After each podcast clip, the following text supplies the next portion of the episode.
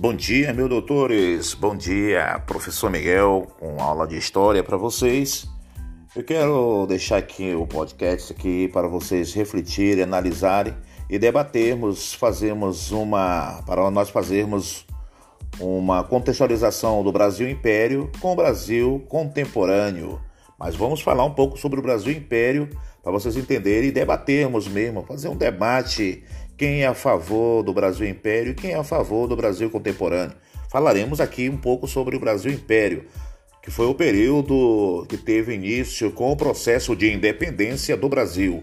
1821 começa esse processo, 1822 concretiza e vai até 1825, que é o término. E aí, esse conceito, nós vamos ter fim nesse Brasil Império lá da proclamação da República, 1820, 1889, se não me falha a memória. Isso, 1889. Então, falaremos que em 1822, o Brasil Império, que é já Reino Unido de Portugal, Brasil e Algarves, tornou-se oficialmente Império do Brasil, no qual estabeleceu como forma de governo ou a forma do governo na época o qual estabeleceu também como uma forma eh, de uma monarquia constitucionalista parlamentarista que Dom Pedro I, como primeiro imperador do Brasil, tradicionalmente, tradicionalmente dividimos o Brasil império em três fases. Analise isso. O primeiro reinado, que para mim, como professor de história, é muito interessante, não é tão importante como o Dom Pedro II, que esse sim era brasileiro, esse tinha, tinha o nosso sangue, a nossa raiz, embora seja filho de Dom Pedro I.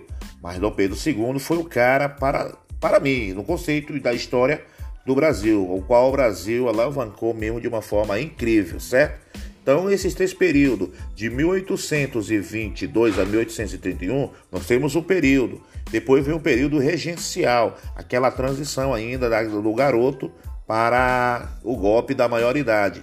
Essa transição é de 1831 a 1840.